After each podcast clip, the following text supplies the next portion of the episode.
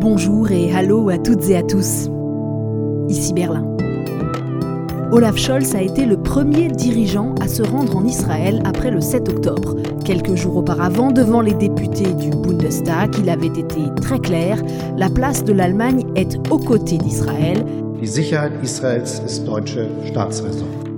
Sauf que dans les rues d'Allemagne, les esprits s'échauffent, actes et paroles antisémites se multiplient, certains font la récupération politique. À l'ONU aussi, la ligne de l'Allemagne n'est pas facilement lisible, les arguments se mélangent et le vivre ensemble est abîmé. Cette semaine, le vice-chancelier Robert Habeck a publié une vidéo pour, dit-il, désembrouiller le débat. Mais comment apporter des nuances face au retour des démons? Bienvenue dans un épisode, vous l'imaginez bien, qui ne résoudra aucunement les problèmes ici ou là. Nous voulons juste rappeler des faits et donner des clés d'explication dans un contexte très compliqué, surtout que l'actualité ne s'arrête pas. Je précise que cet épisode est enregistré le jeudi 2 novembre. On vient d'apprendre que plusieurs organisations qui soutiennent le Hamas sont désormais interdites en Allemagne et qu'elles vont être dissoutes. Il y aura peut-être des réactions. À qui donner la parole? Où tendre le micro? J'ai choisi dans un premier temps de rencontrer Jacques Peset, journaliste français qui travaille pour le service Check News de Libération. Ces dernières semaines, il a été sollicité à plusieurs reprises pour faire des articles afin de vérifier des vidéos ou des photos qui circulaient sur Internet montrant des actes antisémites dans les rues d'Allemagne. Il vit à deux pas du quartier arabe de Berlin. Voici notre discussion enregistrée pendant un tour à pied dans cet arrondissement de Neukölln, là où ont eu lieu plusieurs manifestations anti-Israël très médiatisées. Alors c'est vrai qu'en Allemagne, le quartier de Neukölln, il m'en parle parce que c'est le quartier des clans euh, criminels arabes, de la jeunesse délinquante, et désormais maintenant, ça serait des, antisémites euh, notoires et, musulmans qui gangrènent ce quartier. Pour moi, Neukölln, c'est un quartier, euh, on va dire, multiculturel, avec une importante communauté arabe et musulmane qui, euh, ces derniers jours, enfin depuis le 7 octobre, s'est mobilisé très rapidement pour défendre euh, la Palestine. Et de manière euh, très provocante, comme quand des militants se sont baladés avec des petits gâteaux à distribuer, je crois que c'était le, jour même, ouais, le samedi, avec, avec des, des pour célébrer donc l'attaque du Hamas qui était qualifiée, je crois, de libération de la Palestine. Et le soir même, il y avait une manifestation sur la zone allée qui est une grande avenue euh, où il y a quasiment que des commerces arabes ou turcs. Donc il y a eu ces événements-là qui sont bien relatés dans la presse, mais d'une façon générale, est-ce que c'est révélateur finalement d'une ambiance, qu'il y a quelque chose qui a changé? Bah, je, ne sais pas, en fait, il y, avait l'ambiance des soirs où, on voyait que ça bougeait, mais en journée, ça, disparaît complètement. Il y a aussi une volonté des politiques à, Berlin et en Allemagne de manière générale de ne pas laisser s'implanter euh, cette image d'un antisémitisme qui s'exprimerait à, en pleine rue. Donc les tags ont été retirés. Euh, le premier jour, sur une, des principales places de, de, Neukölln, donc la Hermannplatz, il y avait un drapeau palestinien qui avait été peint. Et je crois que dès le lendemain, les policiers l'avaient repeint. Il y a eu une espèce de guéguerre de on peint et on repeint le, drapeau palestinien sur la place. Toi, tu ne ressens pas de fébrilité ou une forme de tension quelconque là en ce moment? Parce que moi, par exemple, quand je traverse euh, Hermannplatz ou Sonnenallee, je me dis quand même que les choses peuvent basculer très vite. Il y a quand même un petit peu d'électricité dans l'air. Et je comprends finalement quand euh, il y a des juifs qui me disent qu'aujourd'hui ils évitent ce quartier. Moi j'ai un ami qui est juif argentin, donc qui vit ici et qui après l'attaque me disait est-ce qu'il faudrait que je déménage de Neukölln? Ça c'est vrai, il y avait euh, chez les personnes juives effectivement cette crainte de se dire je vis à Neukölln à, à côté de gens qui célèbrent le meurtre de, euh, de milliers de juifs, que des gens soient prêts à célébrer ça en Europe, c'est très perturbant euh, pour eux. on a vu aussi des manifestations où le droit même d'une existence d'une vie juive en Allemagne est remis en question. Euh, il y a eu euh, des, étoiles de David taguées sur des maisons. On ne sait pas qui les a faites, mais c'est quand même très étrange de voir ça apparaître. Et toi, tu as fait un article dessus, tu as regardé un peu Ouais, j'ai fait un article dessus qui revenait en gros sur les, premiers éléments qui apparaissaient, parce que c'est quand même assez particulier qu'en Allemagne, un pays qui est responsable par son histoire du euh, massacre de millions de juifs, qu'on revoit des portes taguées indiquant la, présence de juifs dans ses habitations. C'est assez choquant. Alors, c'était pas du tout dans le quartier de Neukölln, c'était dans des quartiers plutôt bourgeois et calmes de Berlin, donc à Prenzlauer Berg. Et il y a eu aussi, toujours dans ce quartier de Mitten, euh, euh, une, synagogue d'une communauté orthodoxe sur lequel des, euh, deux cocktails Molotov ont été envoyés, qui n'ont pas endommagé le, bâtiment, mais c'est quand même très très désagréable de découvrir qu'en Allemagne, des gens sont, prêts à faire ça. Sachant que les synagogues sont toujours sous, protection en Allemagne, et d'autant plus depuis 7 octobre. Le reportage dans quelques minutes va justement mettre le projecteur sur la protection des synagogues, mais restons encore dans Neukölln. Après quelques centaines de mètres dans les rues adjacentes, où les magasins branchés alternent avec des bars ou des épiceries bio, nous débouchons, Jacques et moi, sur la zone allée. Alors effectivement, ça saute aux yeux. Les enseignes sont souvent écrites en arabe. Beaucoup de femmes portent le foulard. Il y a des groupes de jeunes hommes qui fument le narguilé euh, devant les boutiques. Certains ont un kéfier autour du cou. Là, on est, on à l'endroit où avaient lieu toutes les manifs euh, tous les soirs, et aujourd'hui, ben, on voit plus beaucoup de signes de ces soutiens. Et il doit rester un, j'arrive pas à le voir d'ici, mais on va s'en rapprocher, mais un, petit tag qui a été fait certainement ce matin, euh, qui veut dire arrêter le, génocide à Gaza, et donc euh, ensuite Palestine libre de Berlin jusqu'à Gaza. c'est là aussi qu'il y, a eu, des manifestations qui ont un peu dégénéré. Enfin, la réponse policière a quand même été musclée. L'État allemand a montré qu'il y avait des lignes rouges qui étaient très claires. Il y a eu beaucoup d'expatriés qui ont participé à ces manifestations. C'est quelque chose que constataient les gens qui regardaient les manifestations avec les slogans qui sont connus de Palestine libre, de jusqu'au Jourdain, la Palestine sera libre, qui sont pas des, slogans qui étaient connus en Allemagne. Je crois qu'il y avait même un autre slogan qui était il faut que la culpabilité allemande cesse pour pouvoir libérer la Palestine. C'est-à-dire les, Allemands qui se sentent coupables de la Shoah, il faut qu'ils arrêtent de, se sentir coupables parce qu'à cause de cela, ils se taisent et ils ne peuvent plus exprimer leur solidarité avec les Palestiniens. Mais ce qui est compliqué, c'est qu'en Allemagne, l'extrême gauche n'est pas euh, pro-palestinienne comme en France. Il y avait un mouvement qu'on appelait avant les anti-Deutsch, qui a fait l'objet de beaucoup de papiers, qui eux sont des fervents euh, défenseurs de l'État d'Israël, qui se revendiquent comme antifascistes. Mais euh, dans, les réseaux d'extrême gauche que je peux suivre, je ne vois pas, il n'y a pas un appel complet au, soutien aux Palestiniens. Oui, effectivement, là, tu vois, on passe devant un arbre, il y a un drapeau palestinien qui est peint, on est passé devant des commerces où il y en avait aussi. Je pense que c'est un peu ce qui manque dans le débat public aussi allemand actuellement en fait. C'est de dire aux gens euh, où, jusqu'où va votre liberté d'expression et qu'est-ce qui représente un délit en Allemagne. Oui, mais c'est aussi pour ça qu'il y a beaucoup de populations arabes, même qui sont arrivées depuis 2015 en Allemagne, où on a toujours dit aux gens l'Allemagne c'est la démocratie, vous pouvez exprimer votre opinion, et au final, ils arrivent ici, on dit ah non par contre vous ne pouvez pas manifester, vous ne pouvez pas condamner Israël dans les propos que vous tenez, et les gens se retrouvent dans cette position un peu compliquée où ils savent plus ce qu'ils peuvent dire ou pas quoi. Question de journaliste à journaliste. Tu as eu beaucoup de commandes sur euh, les actes antisémitisme là euh, en Allemagne? Bah, Moi je travaille pour le service Check News de Libération, donc on avait, on a vu une question là-dessus, euh, tout simplement parce qu'il y avait des gens qui doutaient même de l'existence des actes antisémites sur les réseaux sociaux en disant non regardez ces étoiles de David elles ont été rajoutées sur Photoshop mais c'est pas du tout vrai. Alors qu'en fait si c'est totalement vrai on pouvait facilement les repérer et la police avait communiqué dessus. C'est un sujet qui inquiète. Le problème c'est que des actes antisémites il y en a eu partout. Il y en a eu beaucoup en France et en France il y a la plus grande communauté juive euh, d'Europe. Ouais, mais ici, c'est pas n'importe quel pays, c'est pas un pays normal. Bien sûr. C'est aussi pour ça qu'il y a eu beaucoup d'attention de la part des médias à suivre ce qui se passait aussi à Neukölln. évidemment, quand les journalistes du euh, Tagesspiegel ou euh, Berliner Zeitung viennent ici, ils, mesurent tout ce qui peut être un, discours antisémite dans les, dans les rues de Berlin. C'est aussi très très bien que les, journalistes allemands fassent attention à ça. Ce qui est compliqué, c'est qu'ils n'arrivent pas non plus à, contextualiser ou essayer de comprendre pourquoi euh, les gens à Neukölln, malgré les interdictions de la police, reviennent tous les soirs pour essayer de manifester. Et pourtant, on a vu là tout à l'heure des affiches avec des, otages israéliens actuellement euh, retenus dans la bande de Gaza. Donc il y a aussi ces affiches et elles sont là. Et finalement, est-ce qu'elles sont euh, particulièrement plus arrachées que les autres bah, Elles sont là, mais elles sont pas, on va dire, sur les rues ou peut-être même les, quartiers où il y a les plus grandes populations arabes ici. En fait, elles sont dans des quartiers aujourd'hui où il y a beaucoup, je sais pas, euh, d'Allemands ou d'expatriés euh, européens, américains qui vivent là, ou israéliens, je suis pas sûr que sur la zone année, elle serait restée assez longtemps. Merci à Jacques Peset pour cet entretien en situation. Juste après notre rencontre, il m'a fait parvenir une vidéo où l'on voit la police berlinoise arracher justement ces affiches montrant des otages israéliens au motif qu'elles étaient placardées illégalement. Alors ça a fait évidemment du bruit. La présidente de la police s'est excusée, mais ça contribue sans aucun doute à brouiller les esprits, à compliquer le débat. On mélange tout trop vite, a pointé le vice-chancelier Habeck. C'est dans cette fameuse vidéo dont je vous parlais en introduction. Elle dure 9 minutes et elle délimite très clairement le sujet tout en apportant des nuances. Il explique notamment qu'on peut tout à fait exprimer des critiques à l'égard du gouvernement israélien et même manifester sa colère face à ce qui se passe à Gaza en ce moment, mais dès que cela tombe dans des stéréotypes antisémites ou que ça remet en question l'existence d'Israël, c'est là que ça tombe sous le coup de la loi en Allemagne.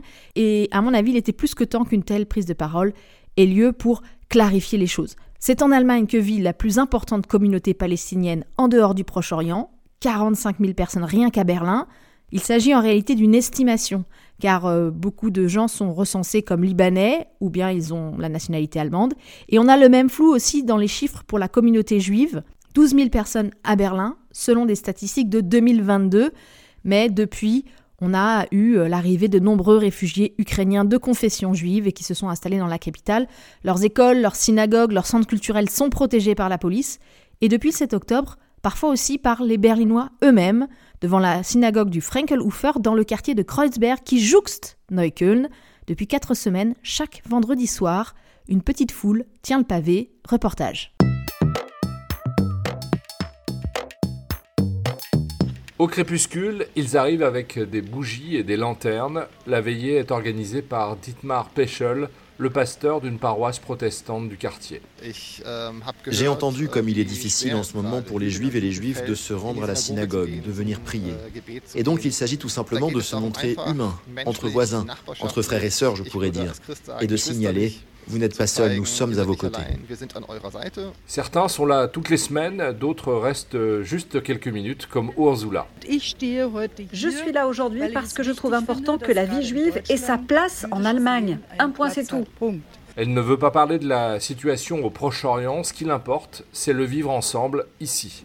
Ce que je remarque en ce moment, indépendamment de cette guerre, c'est qu'on cherche toujours à polariser. C'est toujours soit ça, soit ça. Ceci contre cela. Je trouve qu'en général, beaucoup de gens en Allemagne sont antisémites et des gens qui sont allemands. Quant aux musulmans, c'est un groupe très divers et hétérogène. Je trouve qu'on ne fait pas assez de place aux nuances et que dans les médias, on cherche trop à scandaliser. Ça ne me plaît absolument pas. Anya, elle, est là pour la troisième semaine consécutive, malgré les recommandations des organisateurs de ne pas faire une manifestation. Elle a déployé une petite banderole, on peut y lire Ne pas céder un pouce à l'antisémitisme. À mon avis, il n'y a rien de politique dans ce slogan. Franchement, il est juste humain. Personne ne se demande en ce moment ce que les juifs peuvent faire. S'asseoir par terre Se faire éradiquer Laisser Israël disparaître C'est complètement fou. Elle est visiblement très bouleversée aussi car cela va encourager le racisme. On voit déjà des réflexes qui remontent parmi les politiques à droite, ceux qui disent il faut tous les expulser. On bascule dans la haine des musulmans. Sauf qu'on n'en a pas fait assez pour intégrer certains groupes. Il ne faut pas s'étonner maintenant que la religion ait une telle influence sur eux. C'est ce qui se passe quand les gens ne se sentent pas acceptés. Une femme s'approche d'elle pour la remercier furtivement. C'est Nina Peretz qui travaille à la synagogue et qui se rend à l'office religieux. Nous nous sentons bien soutenus par la classe politique allemande et par la police. Et j'espère vraiment, nous l'espérons tous, que la situation va se calmer et se normaliser à Berlin afin que nous puissions tous vivre ensemble en paix ici. Alors il n'y aura plus besoin de faire des veillées. Mais là en ce moment, je peux vous dire que c'est un soutien immense et très important. La synagogue de Kreuzberg a été incendiée par les nazis il y a 85 ans. Sur le trottoir, un panneau raconte la nuit de cristal aux passants. C'est là que les participants à la veillée laissent maintenant leurs bougies.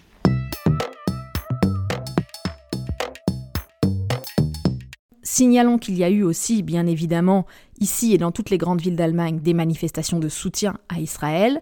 À Duisbourg, on a d'ailleurs appris que le cortège avait failli être la cible d'un attentat à la voiture bélier de la part d'un islamiste. Il a été arrêté. Bonjour Stéphane Zeindorf. Bonjour Hélène. Directeur adjoint du DFI et tu n'as pas la tâche facile aujourd'hui, mais je voudrais vraiment qu'on essaye de démêler maintenant les fils politiques de toute cette affaire. Pour commencer, peut-être revenons sur cette fameuse raison d'État. Alors on l'avait bien expliqué ensemble, toi et moi, dans l'épisode qui s'appelle Être juif aujourd'hui en Allemagne, un épisode qui date déjà du mois de septembre de l'année dernière. Il est disponible en réécoute. On y parlait déjà aussi beaucoup d'antisémitisme. Mais pour revenir à cette raison d'État, Stéphane, en quelques mots, dis-nous ce que c'est. C'est quelque chose évidemment de très fondamental pour l'Allemagne, pour l'Allemagne fédérale, qui date vraiment de tout le début, partagé autant par Nauer que par l'opposition de l'époque, la SPD, avec euh, cette euh, difficulté comment redevenir un État respectable respecté, et ça passait par euh, une reconnaissance et une relation approfondie avec, avec l'État d'Israël. Il fallait que ce soit très crédible et cohérent, et c'est devenu la raison d'État de l'Allemagne fédérale de soutenir, aider, protéger Israël. Dans sa vidéo, Habeck la mentionne, évidemment, et il dit que ce n'est pas une formule creuse. Der Satz Israels Sicherheit ist deutsche Staatsräson war nie eine Lehrformel. Mais tout de même, je pose la question Stéphane, surtout après cette séquence aux Nations Unies il y a quelques jours. On a eu, au moment du vote d'une résolution demandant un cessez-le-feu à Gaza, l'Allemagne qui s'est abstenue. Or, la raison d'État aurait voulu qu'elle vote contre cette résolution, aux côtés d'Israël. Alors qu'est-ce qui s'est passé? Euh, Je pense qu'on peut commencer avec euh, l'aspect euh, purement politique. Et on peut, là pour la première fois, se demander politiquement pour le gouvernement, est-ce que ça compte encore la raison d'État et qu'est-ce que cela implique? Évidemment, les voix critiques, ils reprochent un numéro d'équilibriste parce que l'Allemagne s'est abstenue, elle n'a pas voté contre comme les États-Unis par exemple. L'ambassadeur d'Israël, il a critiqué Scholz, il était très fort, il a dit les mots c'est très bien, mais dans une situation de guerre, c'est à travers les actions qu'on jugera ses amis. Donc, euh, parole euh, très, très dure. Le gouvernement se défend en disant que cela a permis d'améliorer encore euh, cette résolution. Ils avancent que grâce à l'abstention de l'Allemagne, ça aurait permis que du coup, la résolution elle est un peu plus constructive, puisqu'elle permet peut-être à l'avenir de trouver un compromis plus large. Et euh, on veut aussi euh, éviter que Israël se retrouve isolé au sein des, Nations Unies sur un conflit qui euh, a été commencé par la Hamas et non pas par Israël. Alors peut-être, mais on a quand même eu beaucoup de commentaires ici indiquant que c'était l'Allemagne qui s'était isolée au bout du compte, puisqu'elle a suivi aucun de ses grands alliés, ni Israël, ni les États-Unis, ni la France, qui, elle, a voté pour un cessez-le-feu.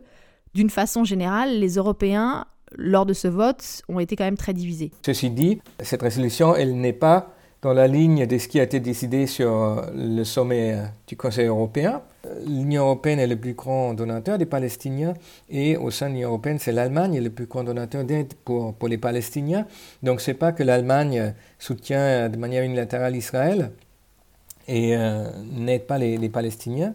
L'Allemagne est derrière la scène euh, très active au Proche-Orient elle cherche des compromis, des positions aussi, mais on a une lecture très claire, très précise de euh, cette attaque terroriste du 7 octobre et des conséquences qui en découlent. Comme dans les autres pays européens aussi, en Allemagne, on n'a pas déployé beaucoup d'efforts ces derniers temps pour remettre sur le devant de la scène diplomatique la solution des deux États. Et euh, c'est là où euh, il faudra tout reprendre et tout reconstruire une fois que la guerre sera finie, évidemment. Et on n'en est malheureusement pas là du tout. Et le conflit a ses répercussions en Allemagne, dans les quartiers on l'a entendu, mais il y a aussi un mauvais climat qui s'installe dans le débat politique. Le gouvernement fait l'équilibriste à l'ONU. Sur la scène intérieure, il est aussi sur la corde raide. Alors cette affaire, elle est embarrassante politiquement, elle elle est, chaude politiquement pour une deuxième raison. Il y a évidemment l'attaque sur Israël, mais il y a aussi une notion de politique domestique intérieure les écouteurs euh, euh, assidus du podcast le savent, l'Allemagne se trouve au milieu d'un débat sur l'immigration et sur la question de comment on peut accueillir et intégrer les euh, nouveaux arrivants, surtout des réfugiés ou des demandeurs d'asile. Et évidemment, il y a toute une partie de la droite conservateur, la droite extrême de toute façon, mais aussi du centre, qui pointe du doigt maintenant euh, les partis au gouvernement qui disent votre idée d'accueillir euh, tout le monde, d'avoir un accueil libéral et de dire on peut intégrer au cas par cas, elle ne fonctionne pas. Vous avez fait rentrer dans notre pays euh, des groupes de population qui sont antisémites. Vous avez importé cet antisémitisme et nous n'arrivons pas à le gérer chez nous avec des cours d'intégration ou quelque chose. Donc, le gouvernement se voit attaqué des deux fronts et hum, doit gérer d'un côté euh, le mécontentement des populations qui ont des sympathies pour les Palestiniens, et de l'autre côté, de la droite qui critique cette politique euh, d'immigration qui dure depuis très longtemps, aussi déjà euh, quand la droite était au pouvoir, évidemment. Et beaucoup de brouhaha politique. Quoi qu'il en soit, quelques jours après la reprise de ce conflit au Proche-Orient, Olaf Scholz a annoncé un durcissement des conditions d'accueil et aussi, il a annoncé que les expulsions d'étrangers déboutés du droit d'asile seront plus rapides et plus faciles. C'est passé notamment par une phrase choc qui a été mise à la une du Spiegel et qui est tirée d'une interview assez longue que le magazine a fait avec le chancelier. Nous devons expulser maintenant plus largement. Alors, avant toute chose, c'était quand même une réponse aux élections régionales en Hesse et en Bavière, qui ont été marquées par une poussée de l'extrême droite. Mais bien évidemment, certains tout de suite ont fait le lien entre cette déclaration du chancelier et la situation dans les quartiers. Ils ont vu une réponse aux manifestations antisémites. C'est clairement un raccourci, même si quand même c'est vrai que le gouvernement a fait preuve d'une grande fermeté face à ces rassemblements. La réponse policière, par rapport à ce qu'on connaît en Allemagne pendant les manifestations, a été quand même très musclée, Stéphane. Très clairement, le, le gouvernement et Scholz, ils mettent beaucoup d'attention là-dessus. Ils sont très clairement sur leur garde pour éviter tout débordement, tout en respectant aussi euh, le droit de manifester. Tu peux manifester pour la cause palestinienne, mais tu ne peux pas demander de rayer Israël de la carte. D'ailleurs, la moitié à peu près des, euh, des, manifestations qui ont été euh, proposées ont été autorisées. Et donc là, c'est aussi tout un travail des renseignements en amont. On a compris que une bonne partie des excès des agissements, de l'agitation, sont le résultat des petits groupes très bien organisés même pas toujours islamistes, aussi d'extrême gauche, euh, proches euh, des Palestiniens ou proches des Syriens, et puis euh, tout un tas de comportements qui sont clairement définis maintenant comme antisémites, comme non tolérables, seront punis. il faudra voir quand même combien de temps met la justice pour s'occuper de ces cas. Quoi qu'il en soit, pour l'opposition, ça ne suffit pas. Friedrich Merz, le patron de la CDU, dit qu'il faut arrêter d'importer l'antisémitisme et être plus strict sur les critères d'intégration. Mais comment on fait, Stéphane, pour les antisémites qui sont déjà sur le territoire allemand et ceux qui sont allemands déjà Le problème de, la droite, évidemment, et du CDU, c'est qu'ils n'ont pas de meilleure solution. Il ne suffira pas de demander au moment de décerner la nationalité est-ce que vous êtes antisémite ou pas. Euh, ça ne fonctionnera pas comme ça. Ça peut fonctionner, l'Allemagne a fait l'expérience après la guerre avec son propre antisémitisme, avec une éducation démocratique, euh, une éducation politique qui explique les causes profondes des, conflits au Proche-Orient. Si on voulait bien investir dans, tout cela et accepter que ça met beaucoup de temps, on peut travailler sur ces questions-là euh, dans les écoles, dans les associations, avec euh, euh, les structures qui permettent aux jeunes de, s'intégrer, de trouver leur place. Mais il n'y a pas de, de, solution rapide et ce que propose Metz aujourd'hui, c'est évidemment pas quelque chose que concrètement au pouvoir il pourrait euh, réaliser. Euh, surtout si en parallèle son parti euh, rogne sur les budgets de politique d'intégration comme on peut le voir par exemple dans certaines communes. Je me souviens de ce jeune Syrien que j'avais rencontré en 2015 au musée d'histoire allemande. Il était absolument stupéfait, bouche devant une immense maquette de Auschwitz. Il m'avait expliqué qu'à l'école en Syrie, on lui avait appris que l'Holocauste était en fait un prétexte des Occidentaux pour justifier l'existence d'Israël.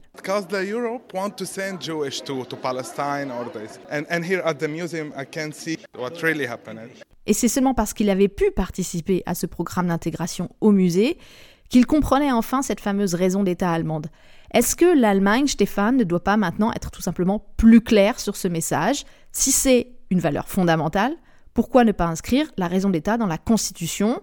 Faire des commémorations de la nuit de cristal un moment de recueillement, par exemple, obligatoire dans les écoles, etc. etc. Il y a des lois qui demandent euh, d'aller plus loin, d'inscrire euh, des éléments euh, dans la loi ou même dans euh, la loi fondamentale, dans la Constitution, mais ça reste difficile et c'est pas ça qui sera directement la solution. C'est comme en France d'inscrire la laïcité dans la Constitution, c'est une chose, mais ensuite de l'appliquer euh, de manière intelligente dans les écoles, c'est une autre chose. Et hum, là, nous ne sommes pas dans le moyen et long terme, nous sommes évidemment dans le court terme. C'est donc l'action de la police et de la justice qui doit euh, prévaloir, mais ensuite va revenir cette question comment on peut dans cours d'intégration euh, intégrer tous ces éléments-là. Est-ce que, et ça c'est un grand débat, est-ce que ceux qui arrivent en Allemagne, ils doivent aussi s'identifier avec cette euh, construction allemande euh, du rôle allemand dans l'histoire, accepter euh, la responsabilité allemande dans l'histoire pour le Holocauste, la responsabilité particulière du coup pour Israël. Est-ce que tous ces éléments-là, c'est aussi quelque chose que nouveaux Allemands et nouvelles Allemandes doivent accepter, s'associer avec cela, ou est-ce qu'ils peuvent dire, mais ça vous concerne, vous, Allemands, enfants des soldats et des nazis, euh, mais pas nous qui, qui viennent d'arriver. Débat compliqué à mener, surtout qu'en même temps, il faut garder en tête ce que le patron des renseignements intérieurs a redit encore très récemment. Pour les juifs d'Allemagne, la principale menace, elle vient de l'extrême droite. C'est un néo-nazi qui a commis l'attentat contre la synagogue de Halle, par exemple. Et donc en mélangeant un peu tout, on occulte des aspects du problème, non? Le, danger, effectivement, c'est que on construit euh, un débat un peu artificiel en, se concentrant uniquement sur, ou en mélangeant uniquement les genres entre l'immigration d'un côté et euh, les conflits entre Israël et, le Hamas de l'autre côté. Évidemment, tout ça, c'est des, éléments, des, des, facettes qui entrent en jeu, mais cela ne veut pas dire d'ailleurs qu'il n'y a pas aussi des voix critiques. Euh, envers Israël, voire un vieux antisémitisme, des relents antisémites qui restent. Euh, je ne suis pas sûr si on faisait euh, abstraction de, tous ceux qui viennent d'arriver et on demanderait uniquement des Allemands de souche, entre guillemets, qu'on aurait euh, clairement la raison d'État, comme c'est le cas au, niveau du gouvernement actuellement. Et on peut aussi se rappeler des manifestations anti-vaccins pendant la pandémie, avec explosion de théories conspirationnistes antisémites, des pancartes euh, avec des stéréotypes nauséabonds absolument odieux, et puis là, difficile d'accuser l'immigration. Pour finir, Stéphane, est-ce que tu penses que dans ce contexte assez tendu, la coalition peut tenir le choc? Les tensions au sein de, la coalition continuent et ils continuent à, à, mettre la pression sur les différents partis. Le vice-chancelier Abeck, il a sorti un papier sur une politique industrielle allemande où il demande euh, de ne plus respecter le frein à la dette qui est évidemment la ligne rouge absolue pour euh, le FTP. Là, aujourd'hui, il y a un grand groupe euh, d'élus du FTP, élus au niveau local la plupart, qui ont écrit à leur président de parti, au ministre des Finances Lindner, qu'il faudrait veiller, euh, éventuellement être prêt à quitter cette coalition pour pas que le FTP euh, aurait à la fin vendu son arme et euh, sera viré des différents parlements, comme ça a été le cas en Bavière, hein, et comme ça a été presque le cas en Hesse. La politique des expulsions pourra sans doute rassurer cet électorat-là. En revanche, on se dit que ça va poser problème de l'autre côté de la coalition, à l'aile gauche du SPD par exemple. Plutôt des problèmes pour, pour les Verts et puis pour les organisations de jeunesse de ces partis, de SPD et des Verts, qui ont dû beaucoup accepter de, de compromis ces derniers temps et qui se positionnent déjà pour ne pas euh, avaler tout cru ces éléments euh, concernant la politique de l'immigration et l'accueil des, des, réfugiés. Merci Stéphane Zeindorf du DFI pour tous ces éléments. Et merci à vous d'avoir pris le temps d'écouter cet épisode. Pas facile de faire une synthèse, mais à sa manière, ce podcast franco-allemand est aussi une petite contribution au débat. Plus que jamais, il est bon de rappeler comme des ennemis irréductibles peuvent se réconcilier. Merci à David Philippot pour le reportage, aux amis qui se chargent toujours avec brio des voix françaises. Le podcast avec un K revient dans deux semaines. Je m'appelle Hélène Cole avec un K et je vous dis à bientôt. Bisbalt!